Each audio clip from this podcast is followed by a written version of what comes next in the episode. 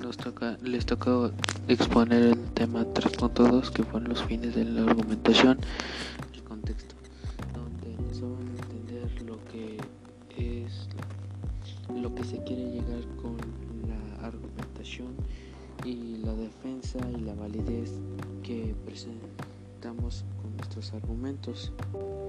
Después otros eh, otros compañeros se nos dieron a exponer el tema 3.3, las diferencias entre argumentar y demostrar, lo que nos dieron los conceptos de los dos, de argumentar y demostrar.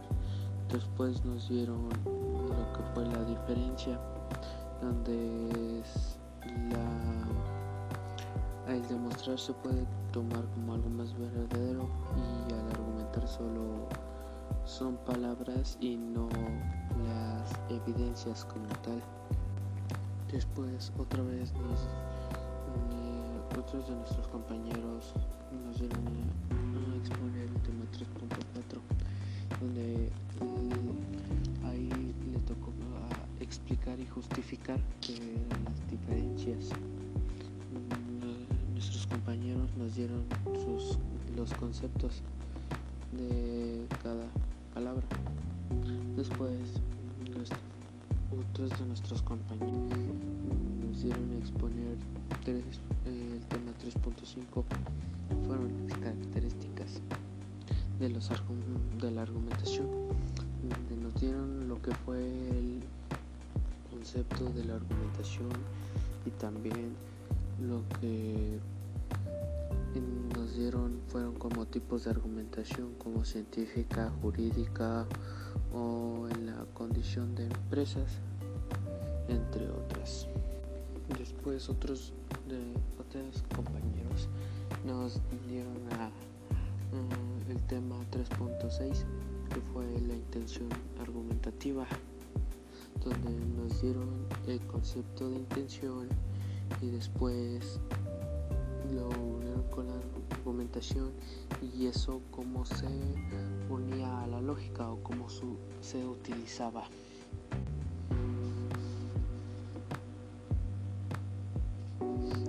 Después el día de hoy que fue 10 de noviembre otros compañeros nos dieron el tema 3.7 que fue argumento inductivo, reductivo, analógico y deductivo, donde nos tuvieron que dar como el concepto de cada uno de esos argumentos y también unos cuantos ejemplos.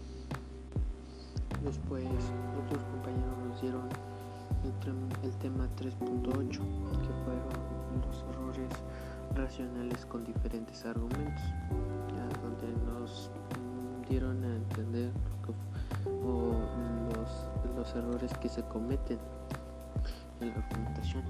Después de ahí nos dieron como un concepto de falacia que se conoce como falsedad o la habilidad de engañar. O también en lógica se puede referir como a defender algo falso. Y en el último tema que nos dieron en, el día de hoy fue tema 3.9, la negación del antecedente, donde nos dieron como que un concepto más entendible de lo que fue la falacia, como era,